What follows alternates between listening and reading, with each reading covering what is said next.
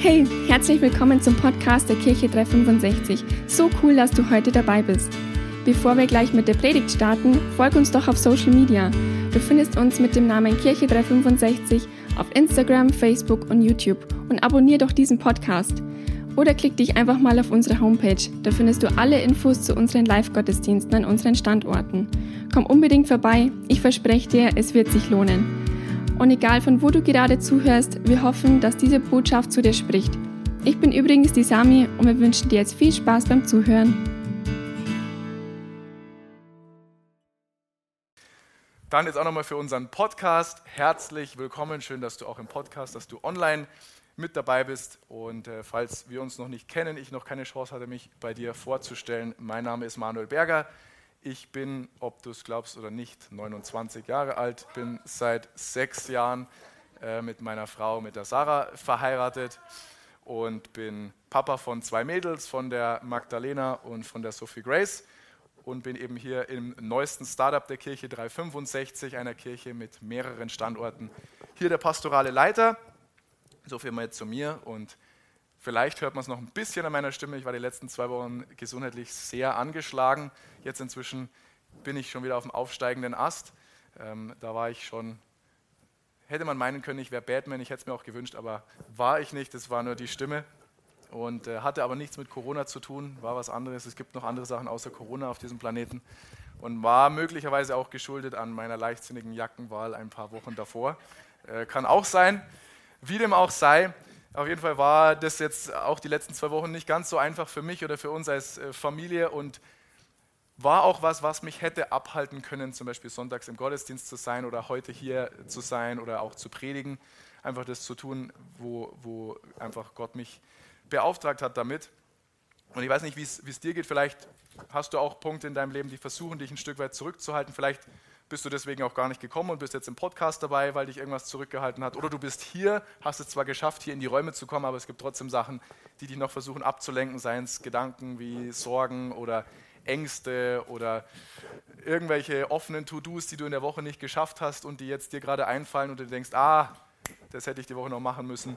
Wie auch immer, egal was es ist, möchte uns einfach ein bisschen ermutigen, dass wir jetzt in den nächsten Minuten ganz bewusst unsere Aufmerksamkeit auf Gott richten egal ob du sagst, ich glaube an Gott oder nicht, du bist jetzt hier, von daher würde ich dich darum bitten, dass du es einfach probierst, ähm, einfach deine Aufmerksamkeit auf, auf Gott zu richten und wirklich so dich danach oder eine Erwartungshaltung hast, hey, ich möchte, dass Gott mir heute begegnet. Ich möchte, dass Gott heute zu mir spricht.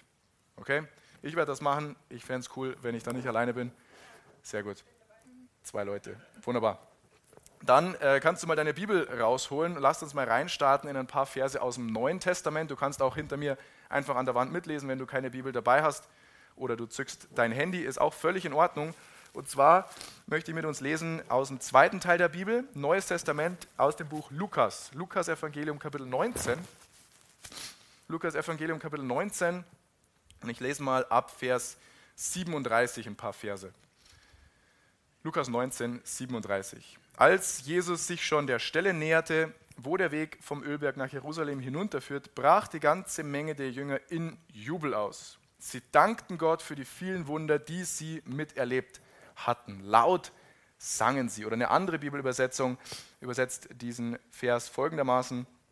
Und als er sich, also Jesus, sich schon dem Abgang des Ölbergs näherte, fing die ganze Menge der Jünger freudig an, Gott zu loben mit lauter Stimme wegen all der Wundertaten, die sie gesehen hatten. Und dann geht es weiter in Vers 38. Gepriesen sei der König, der im Auftrag des Herrn kommt. Gott hat Frieden mit uns geschlossen. Lob und Ehre sei Gott hoch im Himmel. Empört riefen da einige Pharisäer und Pharisäer sind die damaligen Schriftgelehrten gewesen, so religiöse Führer, kann man sagen. Sie riefen aus der Menge, Lehrer, verbiete das deinen Jüngern. Verbiete das deinen Jüngern. Da antwortete er ihnen, glaubt mir, wenn sie schweigen, dann werden die Steine am Weg schreien. Als Jesus die Stadt Jerusalem vor sich liegen sah, weinte er über sie. Wenn du doch auch heute erkannt hättest, was dir Frieden bringt, rief er. Aber jetzt bist du mit Blindheit geschlagen. Es kommt eine Zeit, in der deine Feinde einen Wall um deine Mauern aufschütten und dich von allen Seiten belagern. Sie werden dich dem Erdboden gleich machen und deine Bewohner töten. Kein Stein wird auf dem anderen bleiben, denn du hast die Gelegenheit, als Gott dir nahe kam, nicht genutzt. Denn du hast die Gelegenheit, als Gott dir nahe kam, nicht genutzt.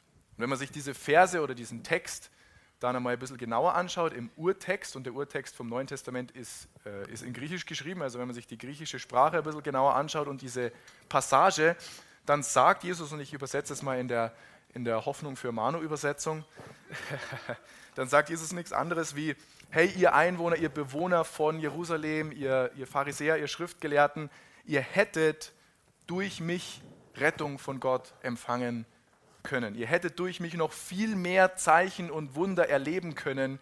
Ihr hättet von mir noch viel mehr ähm, Dinge erleben können, für die ihr eigentlich gebetet habt, für die ihr Gott gesucht habt. Ihr hättet viel mehr von Gott bekommen können. Aber ihr habt diese besondere, von Gott festgesetzte Zeit und die Bibel spricht da im Griechischen vom Kairos-Moment. Und der Kairos-Moment ist ein von Gott vorher bestimmter fester Zeitpunkt für seine Rettung, für sein, ja, wo das einfach passiert, für was du zum Beispiel glaubst oder für was du gebetet hast, wo sich das einfach manifestiert.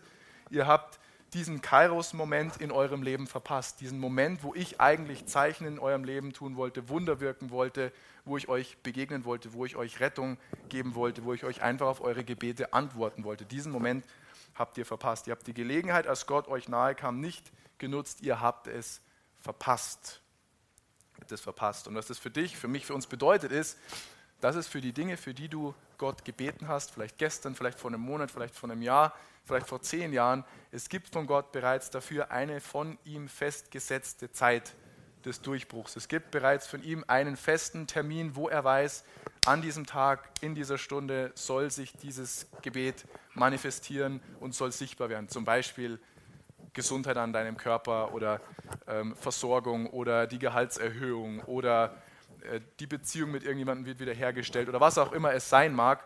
Gott hat dafür schon einen festgesetzten, geplanten Termin, eine festgesetzte Zeit, einen Kairos-Moment, was sehr ermutigend ist. Und wir haben ja in den letzten Wochen auch schon äh, mehr über das Thema Gebet gesprochen, uns über das Thema Gebet unterhalten. Und der Punkt ist, bei allem, was du betest, wenn wir nach etwas beten, was dem Willen Gottes entspricht, in dem Moment hat Gott bereits einen festgesetzten Termin für die Antwort vorbereitet. Dann gibt es bereits einen Kairos-Moment für diese Dinge, für Durchbrüche im Bereich Gesundheit, Versorgung oder einfach Wunder. Manchmal sind das auch Wunder, die einfach, wo du einfach ein Wunder brauchst oder ein Zeichen oder was auch immer. Und der Punkt ist aber, auch wenn es von Gott einen solchen Kairos-Moment, einen solchen festgesetzten, bestimmten, besonderen Moment gibt, und wir haben das gerade gelesen, können wir diesen Moment auch verpassen. Wir können diesen Moment auch verpassen. Wir können es praktisch verpassen, dass Gottes Wille in unserem Leben passiert. Oder wir können es verpassen, dass wir für das, was wir gebetet haben, die Gebetserhörung in unserem Leben empfangen. Liegt aber nicht an Gott, dass wir es verpassen. Und das ist auch nicht das, was Gott für uns möchte. Und warum ich das weiß, können wir auch lesen in dem Text, den wir schon gelesen haben, in Vers 41. Da sehen wir dann diesen kurzen Passus, wo Jesus dann ein Stück weit einen Einblick in die Zukunft bekommt und weiß, hey, ich habe das und das vorbereitet oder Gott hat das und das vorbereitet, aber ich habe das verpasst und deswegen, als Jesus die Stadt Jerusalem vor sich liegen sah, weinte er über sie, weil er wusste, hey, das und das habe ich eigentlich für euch vorbereitet, das ist das, was du bekommen könntest, aber aufgrund dessen, wie du dich verhalten hast, wie du reagiert hast, wie du mit dem umgegangen bist, ähm, oder weil du so ein bisschen lapidar auch mit dem umgegangen bist, was Gott dir eigentlich geben wollte, verpasst du es und ich kann es dir nicht geben und es macht Gott so traurig, dass er drüber weinen muss. Es waren keine Freudentränen, von denen hier beschrieben ist. Und das ist auch so der Grund, äh, warum ich über oder ja, warum ich über dieses Thema heute mit uns sprechen möchte. Und falls du mitschreiben möchtest, falls du mitschreibst, der Titel heute lautet die Gefahr geringer Begeisterung oder die Gefahr von geringer Begeisterung. Begeisterung, die Gefahr von geringem Enthusiasmus. Und ich merke schon, das ist richtig enthusiastisch hier gerade. Aber um was, es, um was es im Kern geht oder womit wir uns ein bisschen heute beschäftigen wollen, ist die Frage, wie reagierst du, und das musst du jetzt nicht antworten, aber wie reagierst du, und ich habe mich das auch, wie reagiere ich, wie reagieren wir denn, wenn Gott uns was sagt, wenn Gott was von mir möchte, wenn Gott spürbar ist, wenn Gott sich zeigt, wie auch in einem Gottesdienst, wenn er erlebt, wie verhalten wir uns denn? Wie verhalten wir uns? Und es gibt in der Bibel neben ganz vielen anderen Geschichten eine Story zu diesem Thema, in die ich ganz kurz reinschauen will. Die finden wir im Alten Testament, im ersten Teil der Bibel, und zwar im Buch 2. Könige, 2. Könige Kapitel 13 ab Vers 14. Also 2. Könige 13 ab Vers 14. Und ich werde diese Story jetzt nicht im ganzen Detail vorlesen, aber diese Story berichtet uns, oder wir sehen in dieser Geschichte, ähm, dass der Prophet Elia, äh nicht Elia, Elisa, schon, schon alt ist und er liegt im Sterben. Also er liegt praktisch im Sterbebett, er ist kurz vorm Abnippeln, kann man sagen. Und dann kommt der damalige König, der König Joas, zu ihm, kommt völlig aufgewühlt zu ihm und sagt: Hey, Elisa, ich weiß nicht, was ich machen soll. Wir werden angegriffen, die Feinde greifen an. Ähm, was sollen wir tun? Bitte gib mir einen Rat. Bitte frag Gott, was wir jetzt machen sollen. Ich habe keine Ahnung, aber wir brauchen jetzt eine Lösung und ähm, bitte mach was. Das ist so der Kontext von dieser Geschichte. Und dann macht Elisa was Komisches.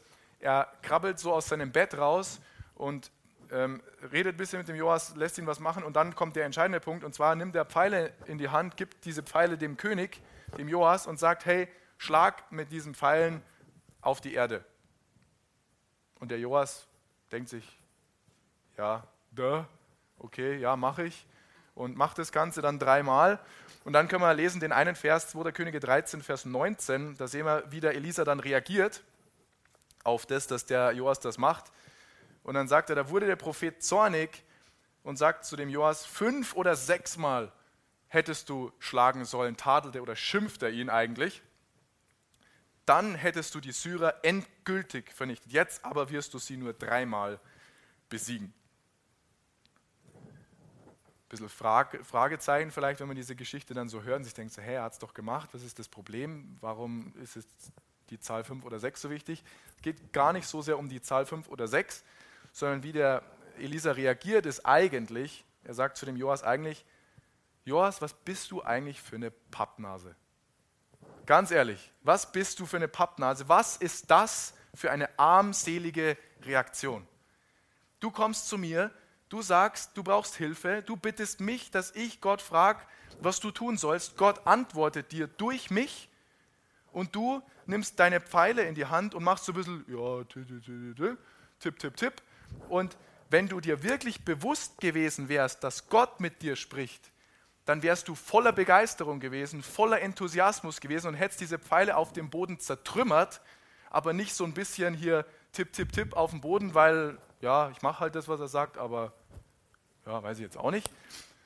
Weil du nicht verstanden hast, diese Pfeile symbolisieren die Rettung Gottes. Und wenn du, wenn du das verstanden hättest, dann hättest du mit Begeisterung reagiert und mit Enthusiasmus und dann hättest du da auf den Boden eingedreschen und dann hätte Gott dich von all deinen Feinden befreien können. So kann er es nur dreimal machen, weil du dreimal so ein bisschen das mit deinen Pfeilen gemacht hast. Das heißt, du hast es verpasst. Du hättest komplett von deinen Feinden befreit werden können, aber aufgrund deiner mangelnden Begeisterung aufgrund deiner mangelnden Leidenschaft, aufgrund deines mangelnden Enthusiasmus für die Dinge Gottes, für das, was Gott dir gesagt hat, kann er nur dreimal dich in, in diesen Schlachten siegen lassen. Das heißt, du hast es verpasst. Du hast es verpasst. Die Gefahr geringer Begeisterung. Und ich, ich habe mir dann so die Frage gestellt, und du musst auch nicht darauf antworten, aber ich habe mich dann auch gefragt, hey, wie oft bin ich denn oder wie oft bist du, wie oft sind wir denn wirklich begeistert, wirklich voller Feuer, wirklich voller Leidenschaft, wirklich voller Enthusiasmus, wenn wir zum Beispiel am Sonntagmorgen hier in die Church kommen. Wie oft bin ich wirklich begeistert und denke mir, ja Mann, Gottesdienst, Gott ist da, Gott will mir begegnen, er will zu mir sprechen, ich kann mit anderen gemeinsam ihn, ihn loben und ehren, ich darf laut singen, ich kann Musik machen, wir haben ein Schlagzeug, wir haben Gitarre, wir haben eine Band, wie nice ist das denn? Oder wie oft ist es bei uns vielleicht in der Church so oder auch in unserem persönlichen Leben, dass es mehr zu so einer Tradition geworden ist. So, man macht das halt, wenn man das halt macht. Man kommt halt her, weil wenn ich halt nicht komme, ist halt noch ein Platz weniger besetzt. Und dann ist der Manu halt noch trauriger, wenn er da noch mehr weiße Stühle sieht. Oder, oder, oder ja, ich, mache das halt, weil es halt eine To-Do ist, die ich halt als, als Christ oder als Mensch, der irgendwie mit Gott in Beziehung steht, halt machen muss. So wie beten oder ein bisschen Bibel lesen oder ein bisschen ähm, irgendwie gute Musik hören oder ein bisschen mitsummen bei irgendwas, ähm, weil man das halt irgendwie so macht. Und ich, ich fasse mich da selber an meiner nicht allzu kleinen Nase, okay? Aber Gott sagt uns, sagt uns an anderen Stellen in seinem Wort, dass eben auch unsere Church oder dass wir die Gottesdienste, wenn wir in unserer Church sind, in unserer geistlichen Heimat, und es gibt für jeden von uns eine geistliche Heimat, das mag hier sein, das mag woanders sein, sind aber nicht fünf Kirchen, die du hast, sondern du hast dann eine Heimat, wo du fix bist, wo du weißt, hey, das ist die Heimat, wo Gott mich hingesetzt hat. Und da sagt Gott, du sollst die Versammlungen, die Gottesdienste nicht vernachlässigen. Du sollst da vor Ort sein und zwar eigentlich immer. Und die Frage ist aber, hey, ist das nicht ein bisschen engstirnig? Warum sagt Gott das? Weil auch der Gottesdienst eine von Gott besonders festgesetzte Zeit ist, ein Kairos-Moment ist, wo er zum einen, wo wir ihm nahe kommen können, aber auch, wo er uns nahe kommen möchte, damit wir Zeichen in unserem Leben erleben, Wunder, ähm, damit Heilung passieren kann, damit wir sein Reden wahrnehmen können. Das heißt, der Gottesdienst ist ein Kairos-Moment, den Gott kreiert hat und deswegen will er auch, dass wir da da sind, weil er nicht will, dass wir das verpassen, was er uns eigentlich geben möchte. Amen. Und ich habe das selber schon, schon oft erlebt und in der Vorbereitung ist mir eine Story sofort eingefallen, die mich richtig, richtig traurig gemacht hat. Und ich will euch die kurz erzählen. Und zwar, ich weiß von einem, von einem Ehepaar, ähm, sind nicht in, in, in dieser Kirche, aber die, die wünschen sich schon seit Jahren ein weiteres Kind. Also die haben zwei Kinder, würden total gerne noch ein drittes Kind bekommen, ist auch ein total legitimer Wunsch. Ja, also hat auch Gott überhaupt nichts dagegen, sondern ist Gott eher absolut dafür. Ja, Gott will, dass wir dass wir auch äh, Familie haben und Kinder haben und so weiter. Und sie wünschen sich das und sie, sie haben da schon lange dafür gebetet und haben sich aber gleichzeitig peu à peu mehr und mehr aus ihrer damaligen Kirche so zurückgezogen. Also haben zwar jetzt, würden nach wie vor sagen, sie glauben an Gott, aber sie haben sich aus, dem, aus Kirche so ein bisschen distanziert und mehr und mehr zurückgezogen und mehr und mehr ihr eigenes Ding gemacht oder gedacht, hey, ich kann das auch irgendwie alles von daheim verfolgen über Internet oder, oder wie auch immer, was du kannst, aber was nicht die Optimallösung ist, äh, auch nicht für Gott. Und haben sich mehr und mehr zurückgezogen. Und während dieser ganzen Zeit gab es einen Gottesdienst, und ich war in diesem Gottesdienst dabei, wo Gott ganz stark und ganz explizit das Thema, wo, wo das, einfach das Thema Kinderwunsch ganz groß äh, von Gott dann kam, wo, wo Eindrücke zu dem waren und wo auch Gott ganz klar gesprochen hat und dann auch Ehepaare und, und, und Leute, die einfach einen Kinderwunsch hatten, explizit für sich haben beten lassen können, wo Gott gesagt hat, hey, ich will da jetzt, ich will da einfach durch, durchbrechen in dem Bereich. Und das war einer der Gottesdienste, wo dieses Paar eben oder diese Familie eben nicht da waren, wo sie nicht so die Lust hatten zu kommen, wo andere Dinge für sie mehr begeisternder waren als der Gottesdienst. Und als ich in diesem Gottesdienst war, ich wusste in diesem Moment genau, das ist die Antwort auf ihr Gebet. Das ist die Antwort von Gott, wo er sagt, das ist der von mir festgesetzte Zeitpunkt, damit ihr die, euer drittes Kind bekommen könnt, wo ihr eure Antwort abholen könnt, wo ihr das Gebet empfangt, was ihr braucht, damit ihr, oder wo einfach die Salbung da ist, die Gegenwart Gottes da ist, damit das passieren kann, das Übernatürliche passieren kann, was ihr schon seit Jahren probiert. Und ich weiß von einem anderen befreundeten Paar, die haben auch schon ganz lange diesen Wunsch gehabt, waren auch in diesem Gottesdienst, für die es gebetet worden und die haben jetzt vor ein paar Tagen ihr Kind bekommen. Die sind dann schwanger geworden und haben das Kind jetzt bekommen und haben es auch ganz, ganz lang davor probiert. Also das hat mich richtig, richtig traurig gemacht, als ich gewusst habe, hey, das ist eure Chance gewesen und ihr habt sie verpasst. Ihr habt, ihr habt euch das nicht abgeholt, was Gott euch hier am Tisch serviert hat, praktisch. Und, und dann ist es aber auch nicht Gottes Schuld gewesen, dass, dass sie da nicht da waren, sondern es war ihre eigene Entscheidung. Und Gott hat gesagt, hey, ich habe es dir hingelegt, aber du hast es dir halt nicht abgeholt.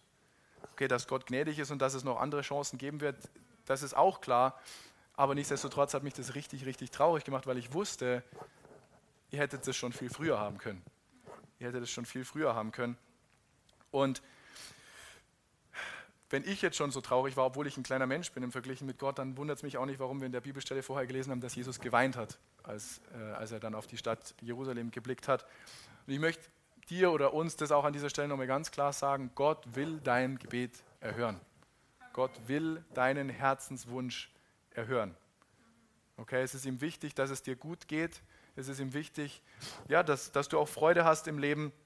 Auch, äh, auch manche Dinge, die vielleicht gar nicht so unbedingt wichtig sind in erster Linie. Vielleicht hast du ja irgendwelche speziellen Wünsche, wo du sagst, ja, das ist okay, brauche ich vielleicht nicht, aber Gott will trotzdem, dass du auch Spaß hast mit Sachen, die du vielleicht nicht unbedingt brauchst. Gott will, dass du ein tolles Leben hast und er hat bereits jetzt einen Moment dafür vorbereitet, einen Kairos-Moment vorbereitet, eine feste Zeit, wo sich die Antwort in deinem Leben, in meinem Leben, in unserem Leben manifestieren soll, wo das sichtbar wird, wo das durchbricht, wo, ja, wo, wo die Antwort einfach kommt.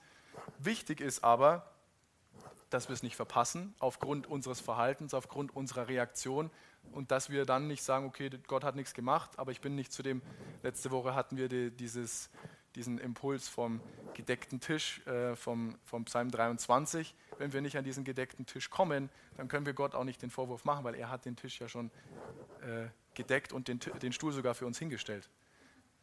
Okay? Und im Buch 2. Samuel im Kapitel 6, da beschreibt uns die Bibel eine Geschichte oder eine, eine Begebenheit, wo der König David die Bundeslade zurück nach, nach Jerusalem geholt hat. Und die Bundeslade war damals so mega wichtig für das Volk Israel, weil das der Ort war, wo Gottes Gegenwart war. Ja, damals war Gottes Gegenwart in der Bundeslade und die, das Volk Israel hat gewusst, hey, überall wo die Bundeslade ist, da ist Gott. Und überall wo Gott ist, da haben wir gewonnen. Da, da läuft es einfach. Die haben das Bewusstsein gehabt, hey, Gott ist da, also läuft das. Die haben sich dann keine Gedanken mehr gemacht. Die haben die Bundeslade mit auf eine Schlacht genommen und haben gewusst, wir werden eh gewinnen, weil Gott kämpft mit uns auf dieser Schlacht. Und das war für sie total wichtig und total essentiell. Und sie haben auch alle Feinde besiegt, wenn sie die Bundeslade dabei hatten. Heute ist es nicht mehr so. Heute brauchen wir die Bundeslade nicht, wenn wir irgendwie ähm, ja, unsere Feinde platt machen wollen, müssen wir sowieso nicht. Aber wenn wir einfach äh, Gott erleben wollen, brauchen wir keinen Kasten bei uns im Wohnzimmer. Ja, da haben sich die Zeiten geändert. Haben wir letzte Woche auch schon ein bisschen drüber gesprochen. Wenn du jetzt nicht weißt, was ich meine, klick dich gerne rein in unseren Podcast, Kirche 365 München, und hör einfach nochmal in die Botschaft von letzter Woche rein. Wie dem auch sei, König David war äh, auch kein perfekter Mensch, möchte ich an dieser Stelle auch nochmal sagen. Er hat auch seine Fehler gemacht, waren auch nicht allzu klein. Manche Sachen, die er gemacht hat, äh, die waren auch nicht gut. Ja, aber eine Sache, die David auf jeden Fall hatte, war eine absolute Begeisterung, eine absolute Leidenschaft und ein absoluter Enthusiasmus für Gott und für die Dinge Gottes. Er war einfach von Gott begeistert, durch und durch begeistert. Er war on fire und er hat das auch einfach jedem gezeigt. Und es war ihm komplett egal, was andere jetzt davon halten. Und ein prädestiniertes Beispiel dafür ist eben diese Geschichte in 2 Samuel 6, wo er mit anderen Leuten die Bundeslade zurück in die Stadt Jerusalem bringt. Und da können wir mal lesen ab Vers 13, 2 Samuel 6, Vers 13. Als die Männer sie trugen, also die Bundeslade, ähm, als die Männer, die sie trugen, die ersten sechs Schritte auf dem Weg nach Jerusalem zurückgelegt hatten, ließ David sie anhalten und opferte dem Herrn einen Stier und ein Mastkalb. Also, sie haben die Bundeslade gefunden, haben sie hochgehoben, haben sich auf den Weg gemacht Eins, zwei, drei, vier, fünf, sechs, Pause. Alle stehen bleiben. Wir beten erst. Lasst uns Gottesdienst machen. Lasst uns Lobpreis machen. Lasst uns Gott feiern. Okay, sind wir durch? Okay, bereit? Dann weiter. Eins, zwei, drei, vier, fünf, sechs, Pause. Nächster Gottesdienst. Lasst uns Gott feiern. Ja, wir haben die Bundeslade. Weiter geht's. Come on. Eins, zwei, drei, vier, fünf, sechs. Pause und weiter und Gottesdienst und come on und so weiter und so fort. Und als sich der Zug dann wieder in Bewegung setzte, tanzte David voller Hingabe neben der Bundeslade her, um den Herrn zu loben. Er war nur mit einem leichten Leinenschurz bekleidet, wie ihn sonst die Priester trugen. Ich bin auch froh, dass diese Zeiten vorbei sind und ich nicht mit Leinenschurz hier vorne stehen muss. Also er hat praktisch sein Königsgewand abgelegt. Jubelnd brachten David und alle Israeliten, die ihn begleiteten, die Bundeslade nach Jerusalem und die Musiker bliesen in ihre Hörner weiß nicht, wie es dir geht, wenn du jetzt diese Verse so hörst oder wenn du sie liest. Ich weiß, dass ich noch vor ein paar Jahren ähm, mehr mit dem Thema auseinandergesetzt habe oder wenn ich jetzt eine Predigt über das Thema gehört hätte, meine Gedanken waren, und ich rede jetzt nur von mir und ich überspitze es jetzt, nicht, dass sich jemand angegriffen fühlt, aber meine Gedanken waren damals, das ist ja sehr schön für den David, aber das bin ich einfach nicht. Ähm, das ist nicht so mein Stil. Bin nicht so extrovertiert. Ich bin da, ich komme da nicht so gern aus mir raus und es ist nicht so meine Art, mich so auszudrücken und ähm, ja, ich, ich bin so mehr der in sich gekehrte. Ich mache eher so die Augen zu und, und denke einfach viel an Gott so und das ist einfach nicht so meine Art, so wie der David halt ist. Der David ist der David, aber ich bin ich. So, so habe ich jetzt gedacht, äh, überspitzt gesagt. Und dann geht es weiter in Vers, Vers 16. Als die Menge in der Stadt Davids ankam in Jerusalem, schaute Davids Frau Michal, Sauls Tochter, aus dem Fenster. Sie sah, wie der König zu Ehren des Herrn hüpfte und tanzte und sie verachtete ihn dafür. Er war noch nicht, und dann kurzer Sprung in Vers 20, er war noch nicht im Palast, als ihm Michael schon entgegenkam. Oh, wie würdevoll ist heute der König vor seinem Volk aufgetreten, spottete sie. Bei deiner halbnackten Tanzerei hast du dich vor den Sklavinnen deiner Hofbeamten schamlos entblößt. So etwas tut sonst nur das Gesindel. David erwiderte, ich habe dem Herrn zu Ehre getanzt, was nichts anderes heißt wie, by the way, ich habe nicht für dich getanzt. I don't give a F. Er hat deinem Vater und seinen Nachkommen die Herrschaft genommen und sie mir anvertraut. Mich hat er zum König über sein Volk Israel eingesetzt und ihm zur Ehre will ich auch zukünftig tanzen. Heißt im Umgeschluss, deine Meinung interessiert mich nicht. Punkt. Und die Reaktion, die wir hier, hier lesen von der, von der Michael, von Davids Frau, ist ein perfektes, prädestiniertes Beispiel für Religiosität. Das ist, wenn du dich fragst, was ist Religion, Religiosität, religiöses Verhalten, das ist religiöses Verhalten. Und ich, ich weiß nicht, ob, ob, du das kennst, aber ich kann das in meinem Leben oder musste das schmerzlich äh, in meinem Leben feststellen, dass ich noch vor ein paar Jahren auch wenn es um, um Lobpreis, um Anbetung, um Verhalten auch im Gottesdienst ging, dass ich mehr eine Michael war wie ein David.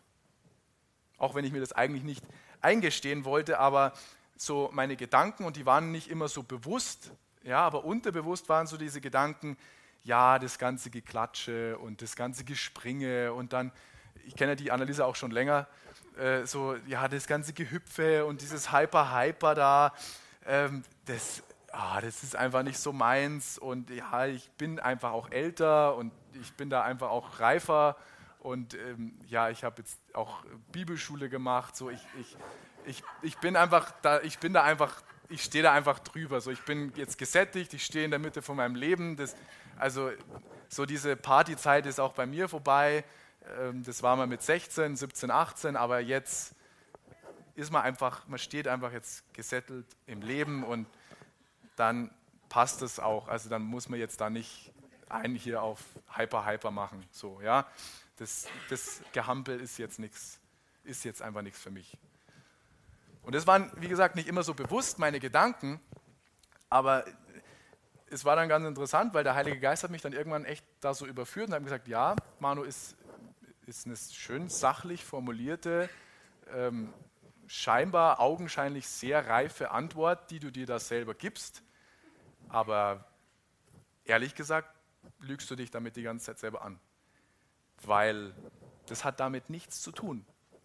Das hat nichts damit zu tun. Und bei mir war es so, der Heilige Geist hat zu mir dann gesagt, dein, das, ist, das ist nicht der Punkt.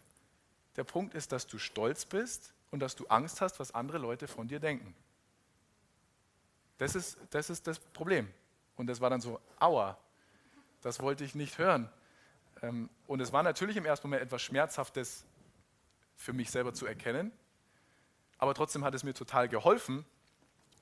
Und ich habe dann mehr und mehr auch ganz bewusst darauf geachtet, so meinen inneren Schweinehund, wie man sagt, bewusst zu überwinden. Also ich habe dann angefangen, wenn ich gemerkt habe, Leute hören auf zu klatschen, habe ich mich überwunden, habe trotzdem weiter geklatscht Gedacht, und dann kommen natürlich Gedanken, ja, du bist ja der Einzige und wie dumm ist denn das und das macht ja keiner mit und dann hoffst du, dass irgendjemand noch einstimmt, aber alle anderen klatschen dann auch nicht mehr. Ja, ist egal. Komm, dann habe ich angefangen trotzdem einfach zu klatschen, zum Beispiel, wenn kein anderer geklatscht hat oder wenn ich gemerkt habe, okay, alle anderen um mich herum singen voll schön, ähm, habe ich trotzdem laut gesungen, obwohl ich wusste, okay, die werden definitiv hören, dass ich nicht so schön singe, wie die singen. Ähm, habe das trotzdem gemacht oder habe dann auch angefangen, mich was weiß ich, mehr im Lobpreis zu wegen, auch mal zu hüpfen oder zu springen oder Tanzen ist ja ein weit gefächerter Begriff, Gott sei Dank, mich zumindest irgendwie etwas zur Musik zu bewegen, sagen wir es einmal so. Ähm, einfach meiner Begeisterung durch meinen Körper mehr Ausdruck zu verleihen, um es mal ganz, ganz sachlich äh, zu formulieren. Und bei mir war es dann auch so, ganz klar, wenn du damit anfängst, kommt der Feind und sagt dir dann in deinen Gedanken, du musst damit aufhören, weil das ist nicht authentisch, was du machst. Das, ist, das bist ja nicht du. Das, das bist ja nicht du, du musst damit aufhören, das, das ist nicht richtig. Und der Punkt ist aber, der Feind sagt das ja nicht, weil er dich beschützen möchte.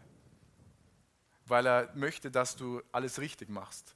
Sondern er weiß, wenn du und ich, wenn wir unsere Begeisterung keinen Ausdruck verleihen, auch durch unseren Körper, durch unsere Stimme, durch das, was Gott uns gegeben hat an Gliedmaßen zum Beispiel, dann besteht eine größere Wahrscheinlichkeit, dass wir sein Wirken in unserem Leben verpassen, weil Begeisterung ein essentieller Part von dem ist.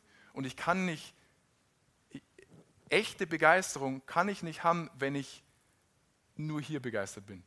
Wenn ich wirklich begeistert bin in meinem Herzen, muss diese Begeisterung raus. Wenn ich wirklich verliebt bin, dann lasse ich das die Sarah auch wissen und, und mache dann nicht gar nichts.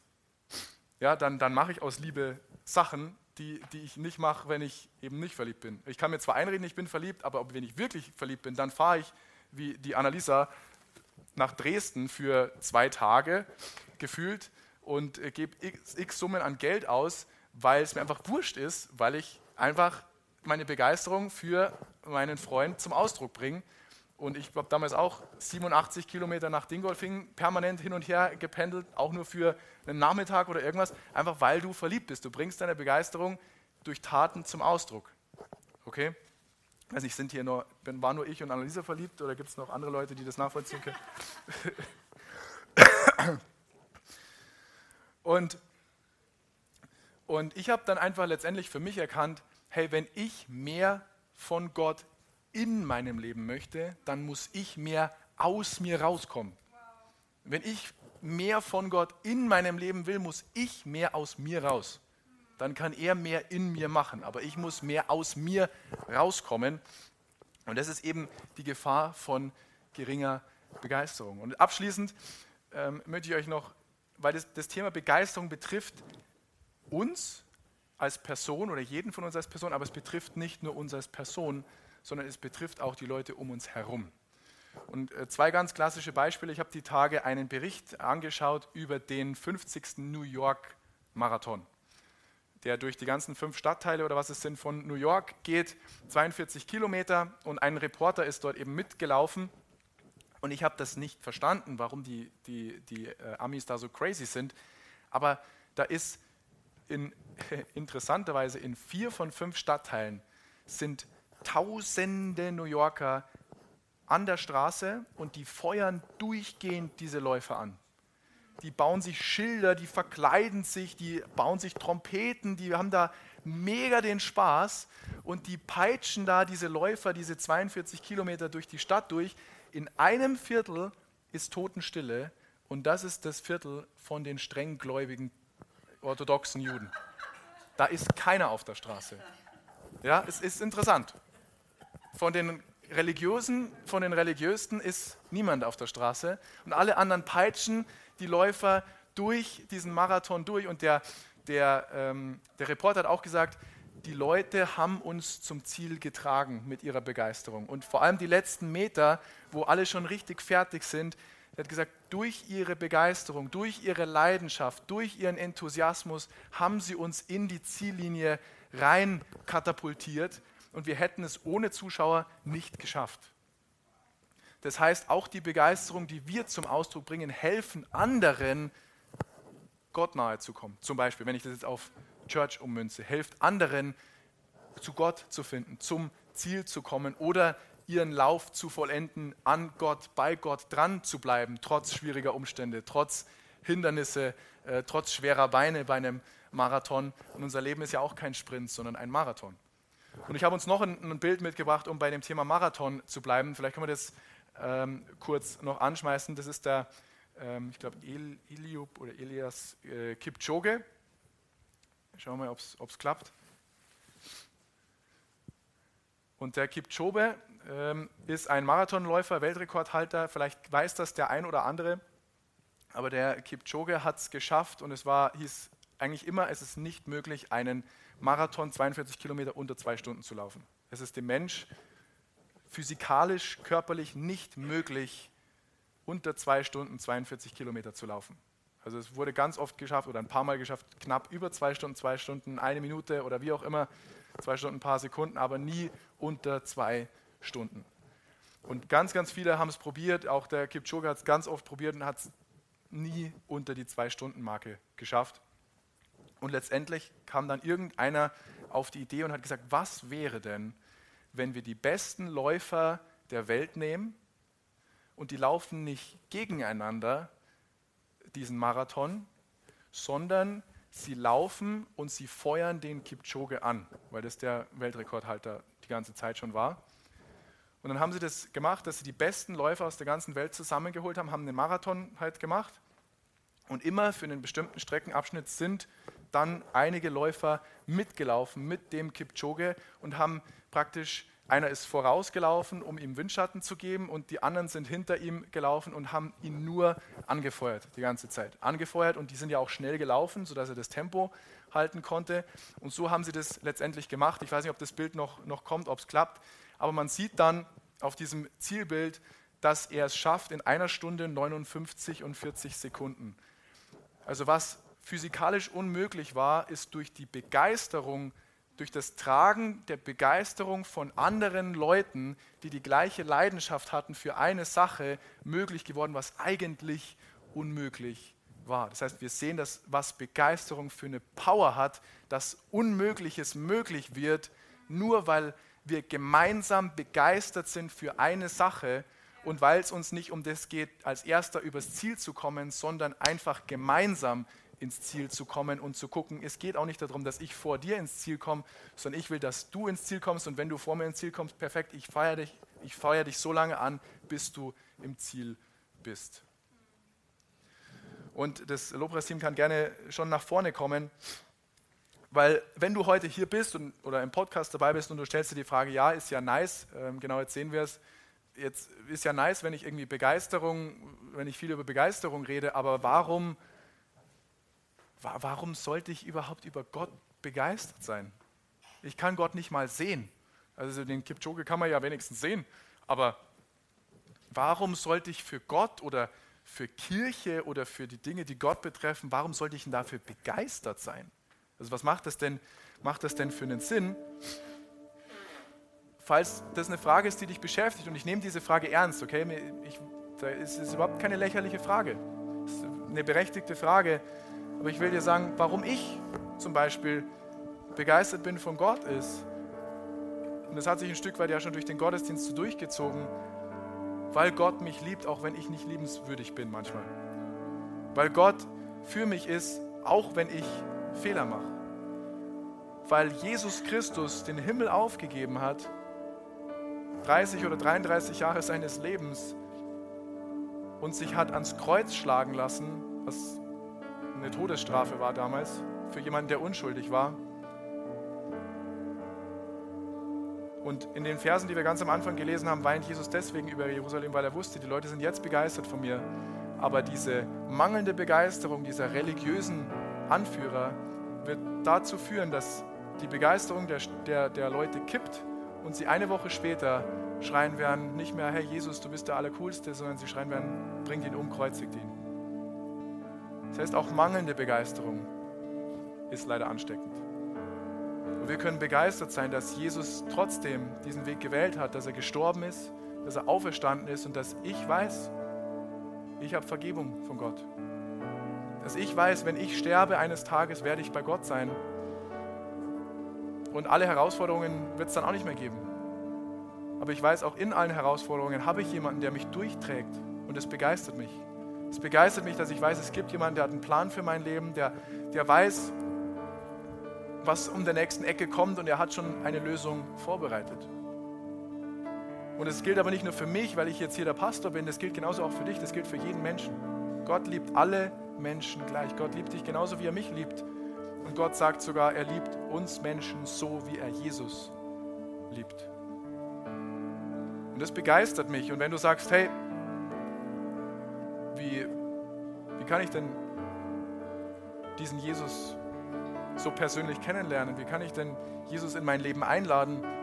Wie, wie, wie funktioniert das, dass das für mich noch realer wird? Die Bibel sagt uns, wenn wir in unserem Herzen glauben, dass Jesus Christus der Sohn Gottes ist, wenn wir glauben, dass wir durch ihn Rettung haben können, dass wir durch ihn Vergebung haben können, Erlösung haben können und das mit unserem Mund bekennen, dann kommt er in unser Leben. Dann kommt er in uns hinein. Dann werden wir ein Tempel für ihn. Da haben wir letzte Woche auch schon drüber gesprochen, was das bedeutet. Auch wenn das ein bisschen spooky vielleicht klingt. Wenn du sagst, hey, ich möchte diese Entscheidung treffen heute. Ich werde ein Gebet vorbeten, Satz für Satz. Wenn du magst, bete es mir einfach mit lauter Stimme nach. Und jeder, der dieses Gebet schon mal gebetet hat, betet zu deiner Unterstützung mit, weil unser Versprechen als Kirche ist nicht umsonst.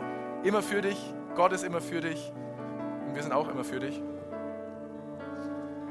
Himmlischer Vater, ich danke dir, dass du mich liebst. Jesus, ich glaube, dass du der Sohn Gottes bist. Und es begeistert mich, dass du mich liebst. Es begeistert mich, dass ich durch dich Vergebung empfangen kann. Es begeistert mich, dass du Interesse hast an mir. Und ich bitte dich, komm du jetzt in mein Leben. Sei du vom heutigen Tag an mein Herr und mein Erlöser.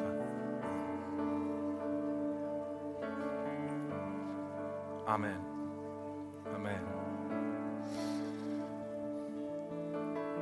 Zum Abschluss habe ich auch dieses Mal wieder zwei Action-Steps mitgebracht und die uns hoffentlich bewegen, nicht nur für die nächsten Tage, sondern für die nächste Zeit. Der erste Action Step heißt, lass die Steine schweigen. Und was ich damit meine, ist, dass Gott unsere Gebete erhören will. Wir haben das schon in der Predigt äh, auch gehört. Er will, ja, er will in unserem Leben wirken, aber er braucht als, unseren, als einen Türöffner von uns auch unsere Begeisterung, unsere, unsere, den Ausdruck unserer Begeisterung. Er braucht oder ein wichtig, oder das heißt, er braucht, aber ein wichtiger Baustein davon ist, wenn wir begeistert, wenn wir enthusiastisch ihn auch anbeten, ihn loben, ihn preisen, ihm die Ehre geben. Und vielleicht können wir, während die Musik äh, im Hintergrund äh, leise weiterspielt, ein, zwei Minuten uns einfach nehmen und still werden und uns einfach fragen, den Heiligen Geist bitten, uns das zu zeigen. Was hat mich denn bisher abgehalten, genau das zu machen? Was hat mich denn bisher abgehalten? Was hat mich denn gehindert, mehr aus mir rauszukommen? Sind es vielleicht Gedanken, was irgendjemand von mir denken könnte? Ist es vielleicht Stolz? Ist es Unsicherheit? Ist es vielleicht, weil irgendjemand mal gesagt hat, du kannst nicht singen oder du bist besser ganz still? Ist es irgendwas, was Eltern oder Lehrer in unser Leben gesprochen haben oder andere Leute? Aber was hat mich bis jetzt gehindert, so begeistert zu sein, wie, wie David zum Beispiel?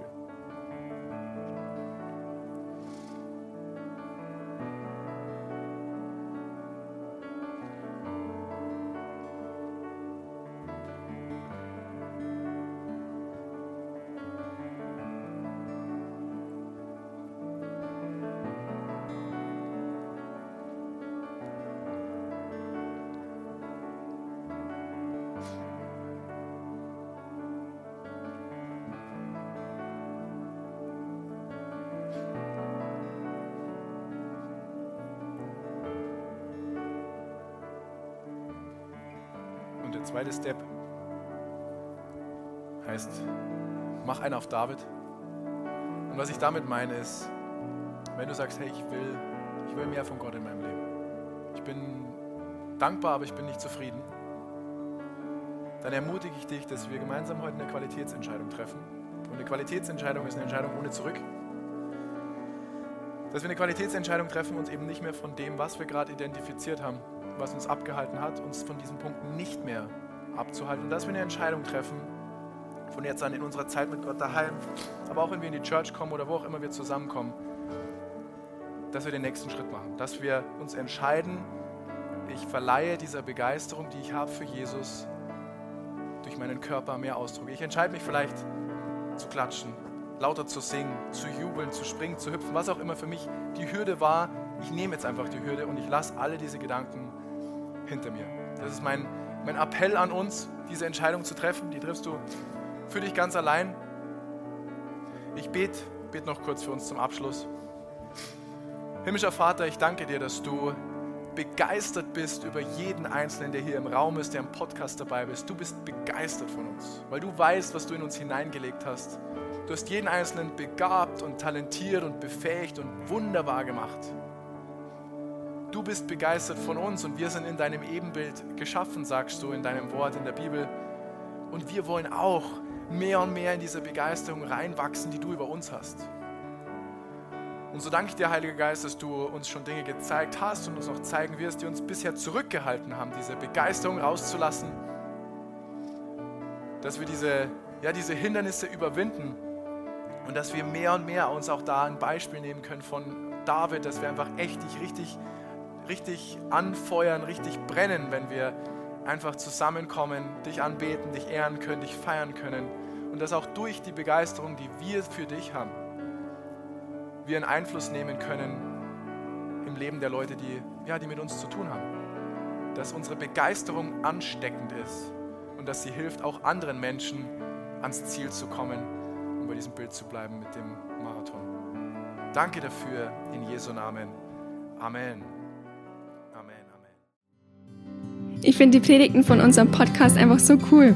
Ich bin mir sicher, du hast von dieser Botschaft sicher viel mitgenommen. Wir freuen uns übrigens immer von dir zu hören. Egal, ob du irgendwelche Fragen hast oder was Cooles mit Gott erlebt hast, schreib uns doch einfach eine E-Mail an office.kirche-365.de. Oder wenn du sagst, hey, ich möchte die Kirche 365 gern auch finanziell unterstützen, klick dich auf unsere Homepage, da findest du alle Details, die du brauchst. Vielen Dank auch dafür. Und jetzt zum Schluss noch ein Reminder. Gott ist immer für dich. Bis zum nächsten Mal.